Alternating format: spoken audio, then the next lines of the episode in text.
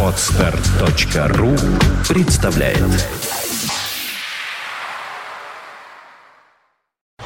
You are listening. You're listening to Internet Radio Fontanka FM. Fontanka FM. тоже все-таки стал его лауреатом этого самого носа.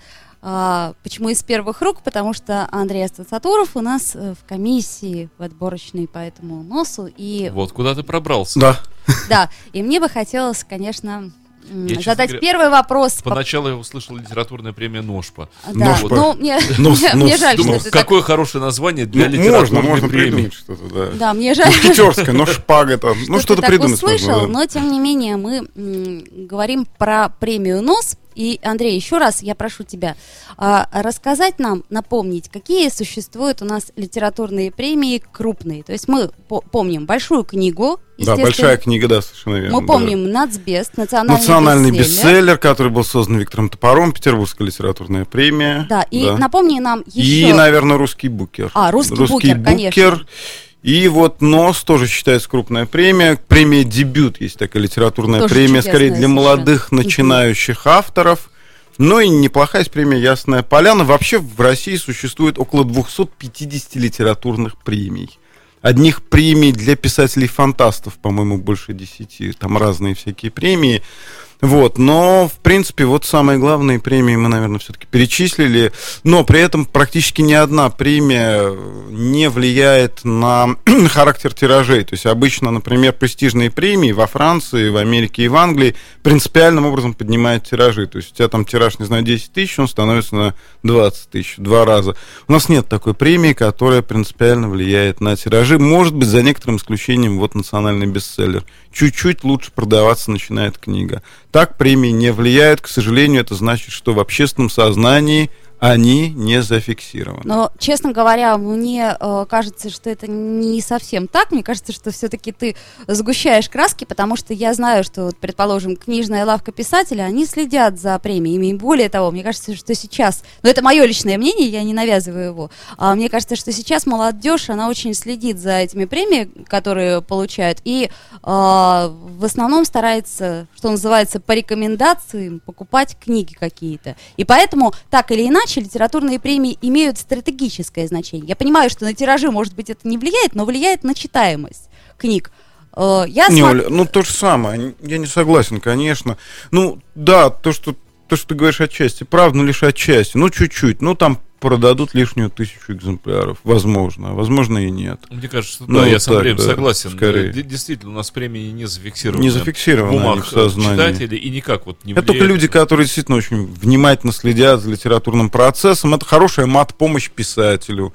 Это как бы э, хороший сигнал крупным издателям, чтобы они заметили перспективного автора. Если он, например, в небольшом издательстве публикуется, то его после этого, после того, как он получит, не знаю, хорошую премию, ему пригласят в хорошее издательство. Но так на тираже это, мне кажется, не принципиально влияет. Но что мне в этой ситуации нравится, что мы можем позитивного из нее Ну. вычесть, э, что, а, пожалуй, э, эти премии, они влияют на стратегию. И это такая э, пролонгированная штука, которая, может быть, э, в свою очередь, когда-нибудь принесет плоды. Я очень на это надеюсь. Поэтому, ну, будем надеяться. да, да. хорошо, что э, эта премия существует. Ну, вот мне кажется, что НОС это одна из самых э, демократичных премий, пожалуй, что. Э, Мгм. я знаю, что очень многие интересные люди претендовали в этом году на эту премию, а, и, в общем-то, уже знаю итоги этой премии, но мне бы хотелось, э, чтобы ты сам поделился и рассказал нам об этом. Ну хорошо, да. Ну, собственно, премия НОС, э, наверное, ее задача, вот как бы сочетание это НОС, как бы отсылает к знаменитой петербургской повести Гоголя с тем же самым названием. Вот. э, расшифровываться может быть пора, может по-разному. Там, не знаю, новая словесность или, например, новая социальность. То есть там даже написано в правилах, что вот, собственно говоря, мы отбираем э, в качестве, не знаю, лауреатов э, те тексты, которые отражают что-то новое в социальности, то есть дают нам какой-то, не знаю, новый социальный опыт, показывают, не знаю, жизнь каких-то людей, которых мы до этого, не знаю, не читали. Вот, не знаю, Например, книжка, которая была в шорт-листе нашего петербургского автора, замечательного художника Эдуарда Степановича Кочергина. Это нон-фикшн. Называется книжка «Записка планшетной крысы». Вот там действительно есть элемент новой социальности, это книга, которая рассказывает, ну, о людях, о которых мы, которые вокруг нас, на самом деле, о которых мы, которых мы не знаем, о которых ничего не написано. То есть это, например, рабочие сцены в театре, осветители. Другой э, срез там, общества, Да, это совершенно другой срез Ага. общества. Это очень интересная книга. Я с огромным интересом читал, потому что, ну, мы знаем там, не знаю кого, ну, актеров знаменитых мы, естественно, знаем, и незнаменитых. Мы знаем там имена режиссеров первого плана, второго плана, а там людей, которые отвечают за свет, отвечают за всю эту механику, за декорации, за то, как их смонтировать. Люди, которые дают внятные советы, например, режиссерам. И про них мы совершенно ничего не знаем. Вот это вот интересный момент, скажем, новая социальность. А Второй момент новая словесность, что был какой-то некий эксперимент в плане языка. То есть, не знаю, чтобы, не знаю, авторы либо открыли что-то давно забытое в, в словесности, какую-то тенденцию, какой-то, не знаю, забытый тренд. Ну, чтобы был некий по возможности внятный, вменяемый эксперимент вот в области языка. Что-то новое в плане поэтики, в плане самой как бы литературности. То есть, извини, что я опять возвращаюсь Ага. э, к началу, например, 20 века, как то, например, были, э, ну, некоторые вехи, которые, э, так скажем, изменили дальнейшее течение литературы, да? Ну, И например, да, вот кто-то стоит у истоков какого-то, не знаю, направления или как-то Ну, неожиданно как Джойс, по-новому. да, предпол- ну, условно Ну, говоря, да. Джойс, да, ну, например, ну, это такой сильный новатор, такие раз 500 лет рождаются. Ну, Тут предположим. трудно как бы Так а вдруг, Андрей, ожидать второго Джойса. Ну. Тем более Джойс был такой художественно жадный. Он все как бы впитал Всё в себя впитал, и больше. открыл все перспективы, и тут же их и закрыл, раз он их открыл. Вот. Ну, таких как бы открытий нет, но тем не менее какие-то открытия, скажем, мы исходим из того, что вообще в литературе ничего такого, ну, не знаю, трудно, чтобы что-то новое действительно появилось, вот по-настоящему новое. В принципе, в литературе очень многое сделано уже, или это как бы актуализация чего-то забытого, старого, или какая-то тенденция, которая существовала, она, ну, не знаю, обостряется, например, в литературе, ну, предположим. Все то, что, не знаю, все все те открытия, которыми, не знаю, хвастался 20 век, они на самом деле были уже когда-то кем-то сделаны, были не всегда замечены, были не всегда там прочерчены. Но мы исходим из того, что нового, например, в этом году, да, какая книга претендует на максимальную оригинальность и максимальную новизну. Вот из этого мы исходили.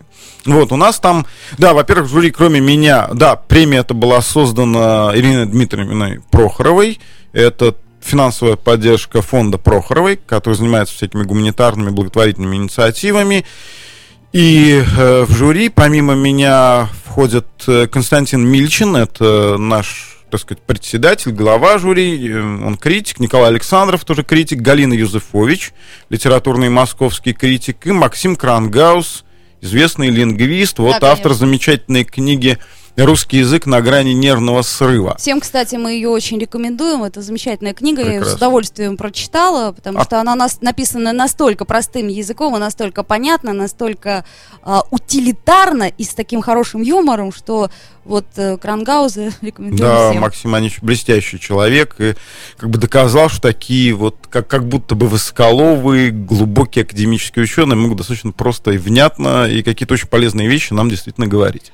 Э, Вот. Андрей, я еще добавлю к тому, что ты сказал, э, для наших радиослушателей, кто, может быть, не знает, что Ирина Дмитриевна тоже филолог, и, Да. э, по сути, ею учрежденная премия, это, в общем-то, премия профессионал для профессионалов, как бы. Ну, как будто бы, да, как будто бы она претендует на некоторую, на некий элемент элитарности. Ну, и есть тут, конечно, некоторые определенные политические вещи, то есть Ну, это само собой, как всегда, как во всем, Да, пожалуй. все-таки такой некий либеральный срез авторов и э, либеральная, скорее, критика.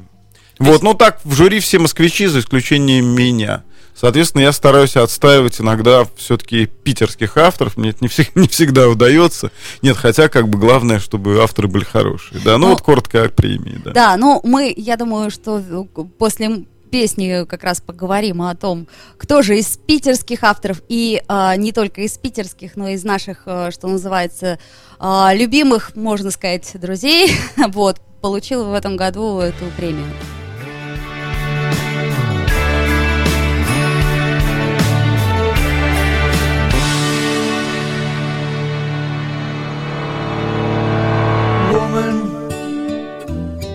Can hardly express my mixed emotions and my thoughtlessness. After all, I'm forever in your debt, and woman, I will try to express my inner feelings and my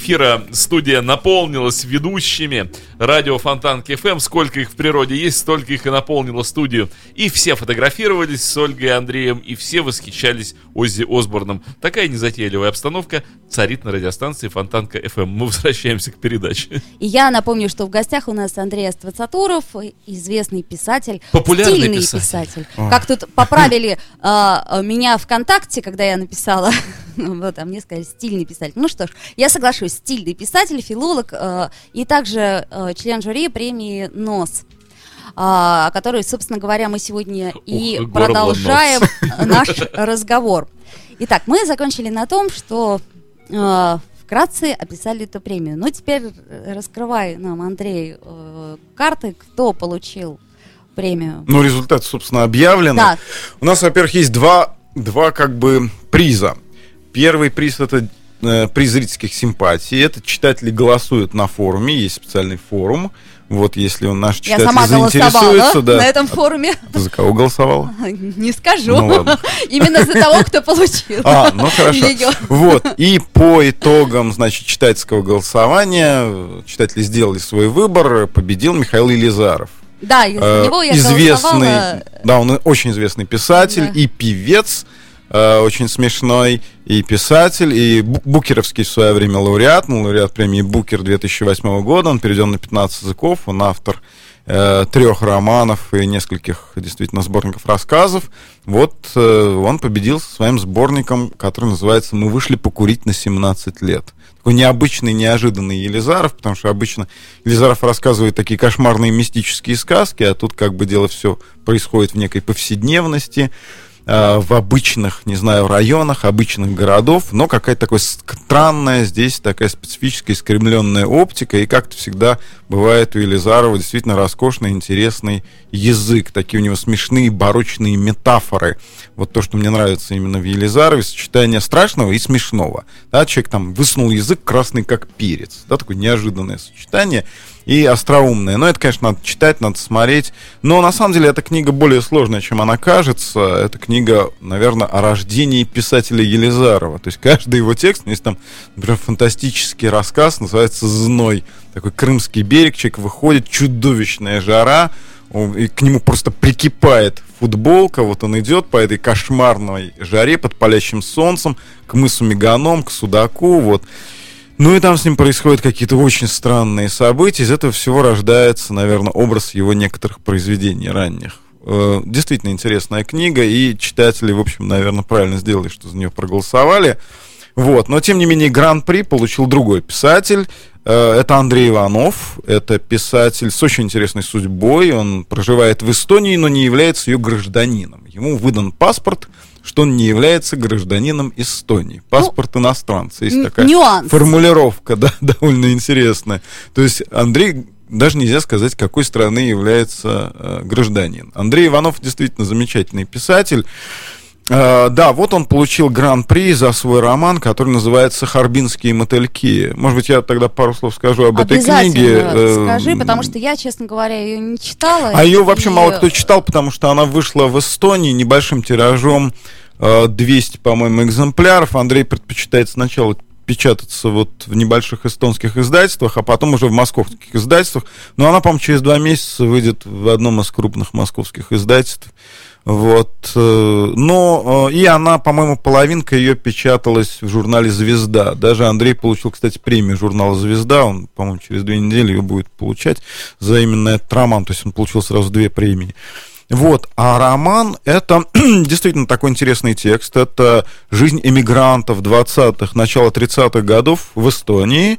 Эм, главный персонаж, его зовут Борис Ребров, он фотограф, ну такая все-таки неожиданная специальность для того времени, ну не так много еще в 20-е годы фотограф, вот он ходит, это вот жизнь города Таллина, э, такой немножко исторический роман, жизнь э, иммигрантов, вот э, совершенно абсурдная, безумная, такое странное возникает ощущение действительно удивительного вчитывания и вписывания и как бы схватывание повседневности и при этом удивительной эфемерности и абсурдности. Это э, совершенно два как бы абсолютно, э, ну не знаю, несовместимых импульса. То есть, с одной стороны, он показывает такую плотную материальную фактурную реальность в образах там улицы, не знаю, там э, окна, стены домов, жесты людей, э, не знаю, дрожащие губы, трясущиеся подбородки.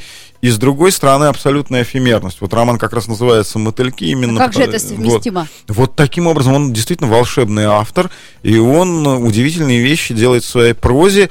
И вот эта проза, она э, рассказывает, ну, о том, что как бы было после жизни, да, вот это иммигранты, то есть для них жизнь где-то закончилась. Они пережили некую катастрофу. 17-й год закончил их существование в России. То есть они живут в Эстонии как бы после смерти. Это как бы такой постапокалипсис, О, да? как То есть, ну, как бы такая изжитость, отсутствие перспектив. Вот они там ходят, на какие-то проекты получают деньги, типа там, рей, ну, ну, не знаю, такой партизанский рейд в страну Советов. На самом деле они ничего этого не делают. Это чуть похоже на современность. Вообще, этот роман, вот когда читаешь, просто полное ощущение, что читаешь, не знаю, о России 2010-2013 там, года, там какие-то от, откаты, отмывы, как, как- какие-то дутые репутации и так далее. Это, это действительно очень смешно. Но вот эти люди живут как будто бы после смерти, но они, они- им кажется, что вот, вот все для них в прошлом. Но на самом деле они еще не понимают, что сейчас Эстония будет захвачена. Она была захвачена, как вы знаете, в конце 30-х годов. Конечно. СССР, и участь иммигрантов была весьма специфическая, они отправились сразу в Сибирь. Вот. Но главный герой убегает на моторной лодке в Швецию, и, видимо, оттуда в Харбин.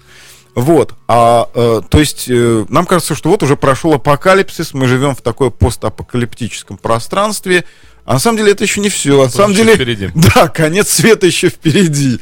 Там То есть мы Игорь Северянин присутствует никаким... Упоминается, упоминается Игорь Северянин, конечно. Вот, но там в качестве персонажа не присутствует. Но вот это странное ощущение. Нам кажется, что хуже уже не будет. Уже был конец света. Оказывается, нет, еще А, не да. было, да.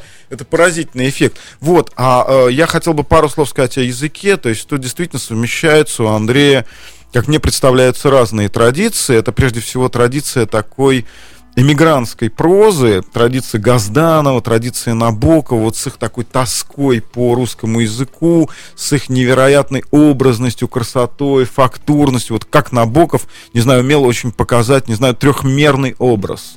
Вот там, не знаю, ну, предположим, взъерошенные осколки бутылок, да, вот взъерошенные осколки, да, вот такой трехмерный зримый образ, который нельзя при этом нарисовать, но можно себе представить, да, и ощутить вот всю его материальность. Ну, вот эти моменты. И э, Газданова, да, вот такая газдановская традиция, но при этом Андрей еще и работает с традицией Луи Фердинанда Селина, такого французского известного есть. писателя. Э, Особенно вот это похоже на немецкую трилогию. У Селина есть действительно такой роман, немецкая трилогия, написанный... Он был коллаборационист, он, естественно, сотрудничал с оккупационным режимом, когда жил во Франции, Селин. Ну он да, был ну как да. бы предатель, да, он написал немецкую трилогию с той стороны, со стороны как бы побежденных, тех, кого победили союзники. Там очень интересный действительно роман. После каждого, ну его достаточно затруднительно читать, эти романы, три романа Селинова, там после каждого слова стоит восклицательный знак, представляешь себе? Очень, очень удобно читать, да. Вот, и у Андрея, как бы, ну, конечно, не так радикально, но Вот этот прием, да, вот этот прием истерики, когда каждая фраза, практически каждое слово на истерическом пределе, такая застывшая в каком-то спокойствии, в ясных газдановских, набоковских образов селиновская истерика. Это страшно красиво. Андрей. Мне показалось, что это наш был в качестве жюри. Вот э, как член жюри я скажу, что это может быть один из наших лучших выборов. Я так считаю, за три, за три года. Скажи мне, пожалуйста, жанр романа в начале 21 века не тяжеловесен ли, не громоздок ли он для современного восприятия литературы массовым сознанием? Ну, смотри, мне кажется, что вообще я все-таки сторонник такой идеи, что роман в чистом виде, вот в том, котором мы знали его в 19 веке, такое, такая последовательное повествование, биография героя, какие-то события, описания.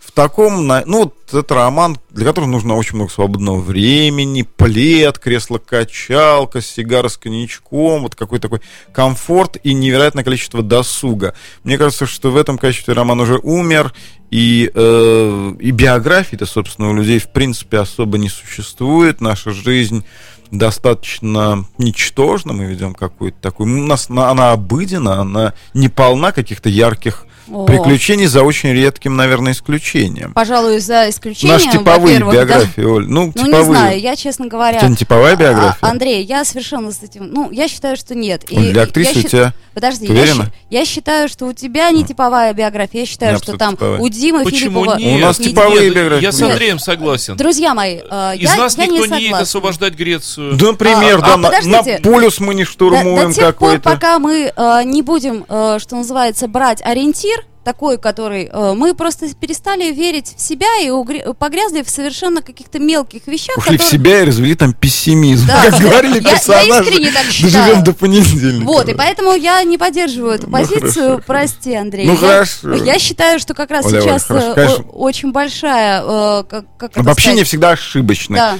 Ну, нет, ну я согласен, да. Ну, в данном случае. Ну не бурлим мы как О чем мы говорим? А, мы о романе говорим. Мы ну и говорим романе. структура, собственно, романа, она немножко все-таки оказывается старомодной на сегодняшний день, особенно после вот всяких таких изломов, которые проделали там Пруст, Джойс, Вирджиния Вулф, да и новый роман Роб Грие. Но, с другой стороны, все-таки читатель привык к этому жанру. А как короткая, вот смотри, как короткая строка нынешняя вкладывается в э, размер романа? Смотрите, я, я, я доскажу свою мысль. Смотри, все-таки читатель покупает романы, а не сборники рассказов. Конечно. Это- да, это Конечно. правда. Почему-то мы идем... Хотя рассказ, э, фрагмент, он наиб- наибольшей степени подходит для нашего времени. А я Наше уверена время в том, что импульсивно, роман, случайно, единично. Вот рассказы, пожалуйста. Вот, поэтому очень сложно, но у Андрея как бы выходит из этой ситуации. То есть, собственно, у нас в шорт-листе были и большие нарративы, и серьезные романы, но роман Андрея очень фрагментарный. Это, с одной стороны, как бы такие описания фрагментированные, с другой стороны, элементы дневника главного героя. То есть, вот главный герой нам что-то рассказывает в своем дневнике, и тут же об этом э, рассказывает, как на самом деле было, например. Вот у него есть такой прием довольно забавный.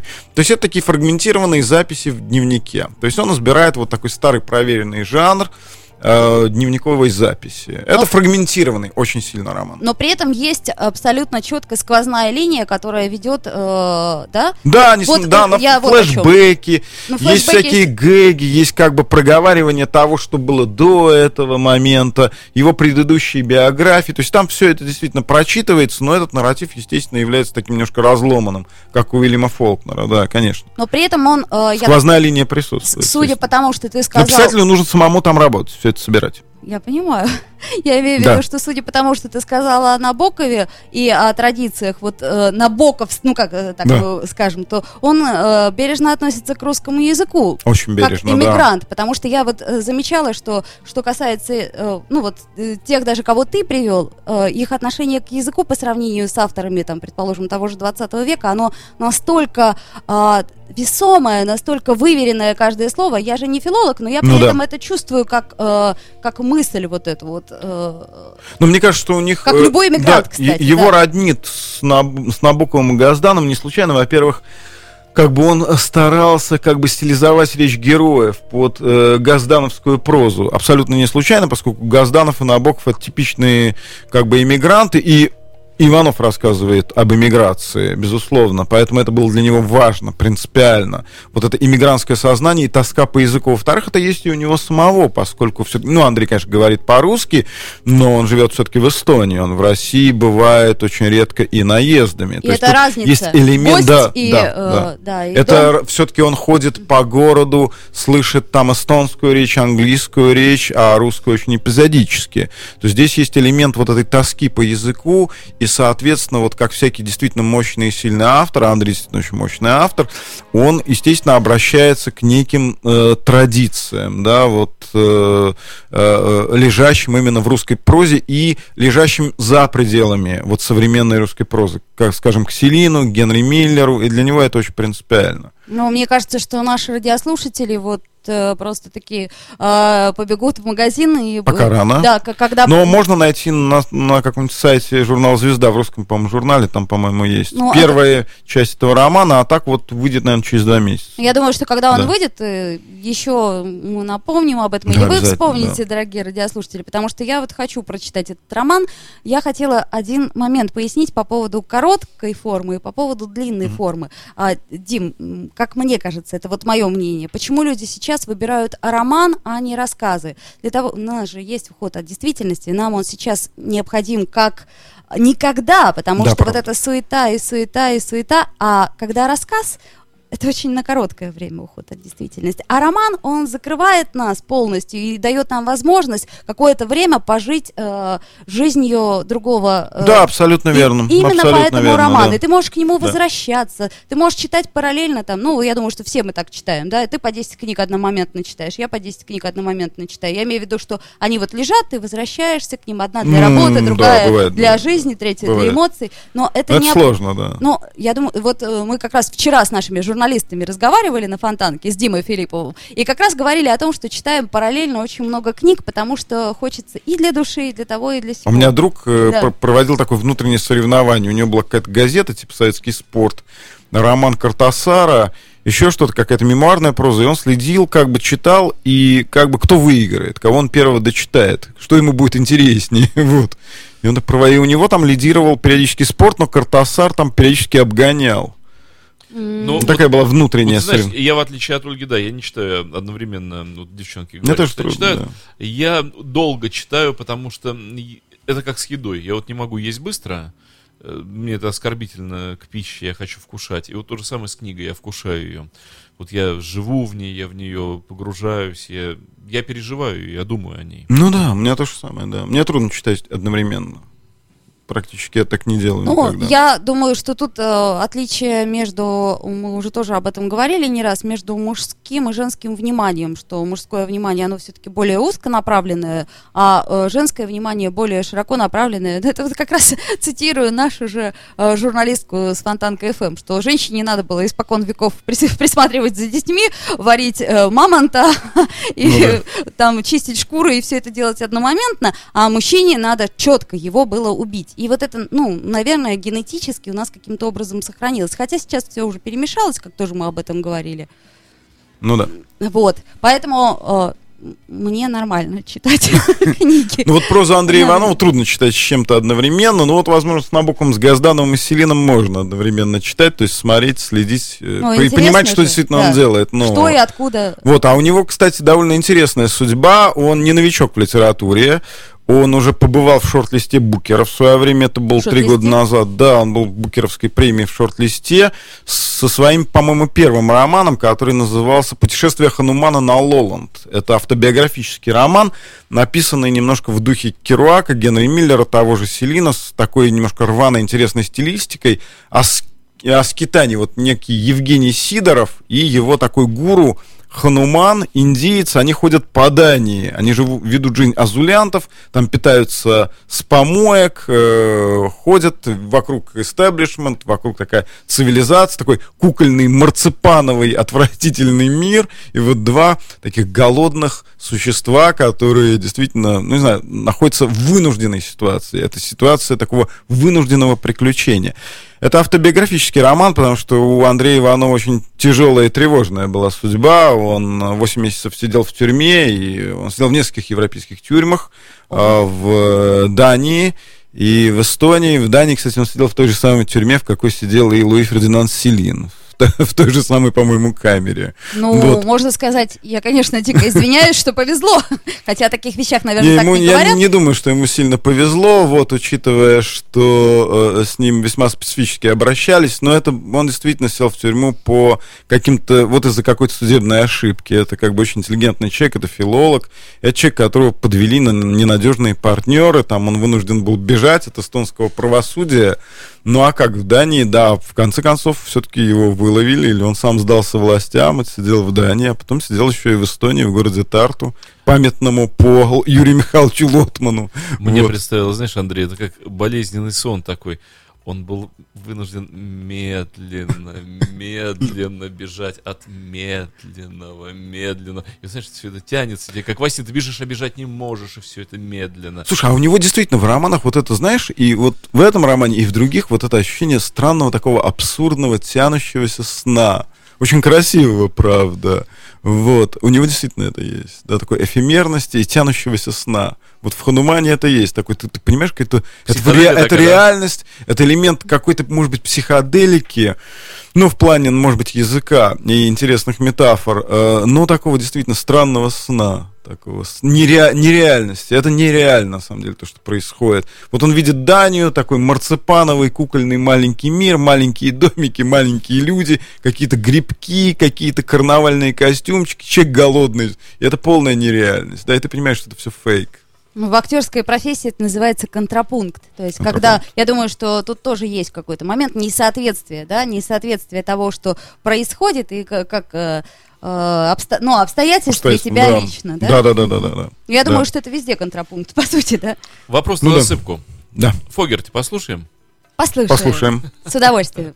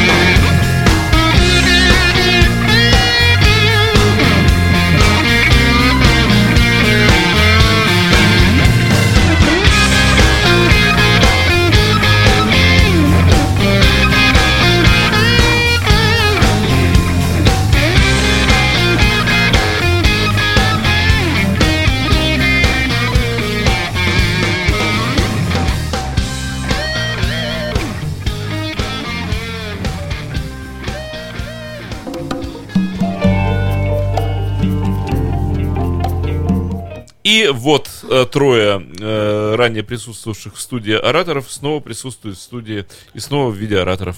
Да, ну еще раз напомним, что у нас в гостях Андрей, Андрей Астацатуров, Астацатуров, писатель.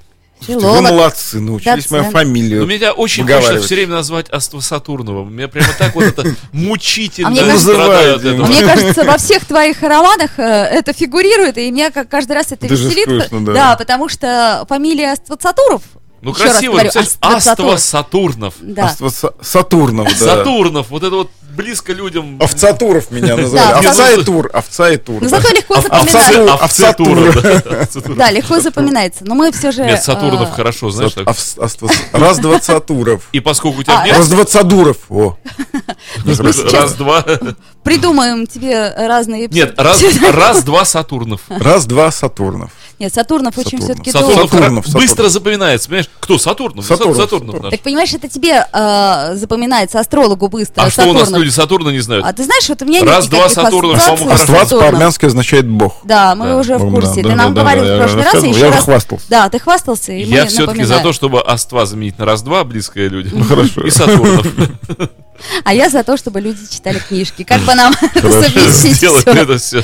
Да, вот очень бы хотелось, чтобы не просто читали книжки, а чтобы не боялись читать э, Мы разыгрывали, Андрей, твои книги, они Да, да, да, да, да. Да, и-? Не в лед, в смысле замерзшую воду, а быстро ушли. Да, А и пришел? пришел. Пришел. Взял. Взял. Да, и причем Что- он что говорил? пришел даже не, не он, а приш- пришла его, по-моему, дочка, Дочь. потому Дочка, что он, дочка, он да. живет в другом городе. И, в общем, я думаю, что да, спасибо большое. В общем, тебе Да, вам э, жалко, что ты ничего не принес. Я забыла тебе напомнить. и Мне очень Я думал, А. Я бы Иванова при- привез. Жаль, что ты ничего не пишешь, я думал, Нет, мне просто А то Я только что книгу, я вчера книгу и твою закончил. тоже а- втюхали. Я вчера книгу закончил. Книгу? эссе, да, я книгу эссе закончил, такой полухудожественную, полунаучную. Ну а когда нам ее... Ну, не знаю, там не раньше осени следующей. Ой, как это, как это грустно. Да мне самому говорю. А мы можем Работать мы надо, можем там поговорить редактировать. об этой книге, пока она еще не выпущена в следующий раз. Скажи мне, пожалуйста, или Ну, ты можем, суеверен да. и не хочешь говорить, пока она не выпущена? Не, лучше, когда выйдет, да, Оль. ну, Ага, ну, я понимаю. говорить? Ну, естественно, я поэтому и спрашиваю, как это э, дуракам полработы. Ну, Да нет. это я так. Слушай, да не в этом пожалуйста, дело. что значит этот жест, а? Это какой-то А, это американская я вам тема. скажу, Используют, что это- ты- Кавычки, это кавычки. кавычки. Кавычки, кавычки. Это да. кавычки. Ах, это- я- Вот, видишь, Это, знаешь. это вообще в Европе и в Америке так А делали. я думал, ты жизни зайчиков все время, знаешь, вот так. Ну, Нет, нет, это не жизнь. Это, Это кавычки. как- кавычки, которые, да, для, для всех Слава понятен богу. жест. Ну вот, теперь и тебе кавычки, будет да. понятен, как мы рады. То есть не э, зайчики все-таки. За тебя. Ну, А Нет, это я- не я- зайчики, я это надеялся- кавычки. зайчики это как-то по-другому, знаешь, там и так далее. Зайчики это валюта Они такая. ушками так. А, ушками. Ну, зайчики, которые быстро, как кролики. Да, хорошо. Я думал, ты девушек имеешь. Я всех. А. Давайте вернемся все-таки к разговору о, о литературе. И о Ну, хорошо. литературе Да, мне бы давайте. хотелось продолжить поговорить о серьезной. А, мы поговорили уже о Елизарове, поговорили Об Иванове, да. об Иванове. А, я с нетерпением, кстати, жду книгу Иванова. Я обязательно почитаю в журнале «Звезда» и вам, дорогие друзья, советую найти. Э, еще раз напомни, как называется этот роман. А, Андрей Иванов, Харбинские мотыльки. Арбинские мотыльки, это несложно запомнить. Мы, естественно, я думаю, что когда подкаст выложим, вы э, еще раз услышите. Андрей нас, наверное, слушает сейчас. Очень Про- Проще хорошо. всего, конечно, Да. всего этого Иванова запомнить. Да, Иванов, да. Вот это, А, пожалуй, Ну, да. вообще в поисковике Не, могут да, быть Ива- разные версии. В том-то и да. дело, что если ты наберешь... Его не надо путать с писателем Алексеем Ивановым, который из Перми, да. это Поэтому мне бы хотелось, Иванов. чтобы вы запомнили Да, название. Андрей Иванов, Харбинские Харбинские мотыльки. мотыльки. Красивое название, Ну и да. Я также, думаю, Харбинский а, Харбинский запомнит, мотыль. запомнит, конечно. И также я, я не читала новое произведение Михаила Елизарова, и э, поэтому я лично не могу его рекомендовать. Вообще Елизаров, как, ну, для меня писатель специфический, я очень к нему уважительно отношусь, а, поэтому я за него голосовала. Но, тем не менее, тоже напомни, как называется этот э, роман, который можно тоже Но найти. это не роман, Ой, это то есть не сбор- роман, да, сборник рассказов. извини. Называется он «Мы вышли покурить на 17 лет». Мы вышли покурить на 17 Да, лет. спасибо. Но я думаю, что также вы, в общем-то, на, на- любом сайте сейчас можете найти итоги премии Но- НОС. Но, кстати, да, там в шорт-листе есть еще ряд интересных текстов. Вот, собственно, у нас были э, в качестве, ну, таких фаворитов, вот, собственно, за победу боролись три текста. Это вот э, текст Евгения Водолазкина «Лавр», о котором я говорил Да. в прошлый раз, когда сюда приходил. Но он уже вот, э, получил да, он премию. уже получил большую книгу, он Большую получил книгу. Ясную Поляну, вот, ну, он претендовал на нос, мог, кстати, получить нос, но вот чуть-чуть на один голос Андрей Иванов его а, обошел, и обошел его в суперфинале. Э, Но, тем не менее, это, это книга, которая действительно очень яркая, но я, собственно, о ней уже неоднократно говорил. Но если честно, я даже Очень э, красивая вот внутри себя даже как-то как-то рада, что э, победил Иванов, а, а не Водолазкин. Не потому что, э, ну это мое личное мнение, я как, как частное лицо его высказываю. Почему? Потому что я считаю, что Водолазкин уже получил большую кни- э, книгу, это премия достаточно престижная, все услышали. А, я прочитала роман, я думаю, что многие э, наши радиослушатели уже тоже читали этот роман. Он тяжел- тяжеловато читается, но при этом он не менее прекрасен от этого. Вот. Да, Лава, прекрасный текст. Ну да, действительно, то, что, то, что ты говоришь, тут, да. тут есть такой аргумент, что все-таки желательно, чтобы премия открывала какие-то новые имена. И, разумеется, э, конечно, этот аргумент э, тут присутствует. Андрей, какая основная тема вот э, современного российского писателя начала 21 века? Вот, как говорят, лейтмотив еще о чем? о чем Смотри, пишет вот современный мы, писатель? мы попытались это как-то сформулировать для себя, когда формировали шорт-лист, вот куда разные интересные книги входили, там в том числе вот и роман, кстати, Маргарита Хемлин «Дознаватель», очень красивый роман, э, тоже всем очень рекомендую, Маргарита Хемлин «Дознаватель», э, это такой де- детектив, вывешен, да, да? шорт-лист везде Да, вывешен. поэтому- И, кстати, еще одна книга, вот, которая, прости, я сейчас отвечу на твой вопрос, эм, с, эм, критика Сергея Белякова, историка, это биография Гумилева, она называется «Гумилев, сын Гумилева». Там э, как бы освещен очень важный отрезок такой питерской интеллектуальной жизни, там, скажем, 40-х, 50-х, 60-х годов в связи с биографией вот Льва Николаевича Гумилева, знаменитого историка. Действительно, очень интересная написана, интересно написанная книга и яркий подобранный материал. Вот, а что касается вот о чем, в принципе, пишут. Вот мы как-то, знаете, для себя это сформулировали, что в настоящее время у нас вот такая ситуация, не знаю, чувствуете ли вот вы это, что вот куда не ткнешь, везде больно. Да. Вот как, да, вот Да, куда не пожалуй. ткнешь, э, везде больно. Вот как тот анекдот. Вот приходит человек к врачу и говорит, вот я куда не ткну, мне больно. А он говорит, да, батенька, у вас У же палец палец сломан». сломан, да. То есть вот эта проблема, мне кажется, современности, это проблема м, вот этого сломанного пальца. Дело не в том, что все сейчас плохо. Ну вот куда ни кинь, нам кажется, что везде все плохо. Вот Олимпиада, да, да тоже плохо. Не, не хочется нам, да. Кому-то не хочется, да. Вот такое какое-то протестное движение есть в интернете, хотя вроде бы какая-то должна Ну, быть ты прав, радость. действительно не Да. хочется ничего. Вот все, что Ничего предлагается... не хочется. Но проблема Надоели в себе. с Ходорковским, надоели. Надоел Наваль, все надоели. Ничего не хочешь, все плохо, везде плохо, везде какой-то обман. И вот это как бы такое странное ощущение. На самом деле просто у тебя сломан палец. Сломан палец, я тоже Вот. так считаю. И- Если мы начнем с себя каждый, Нет, то... еще у женщин есть такое состояние, доктор, я вся больная. Я Ну, вся больная, у меня все болит.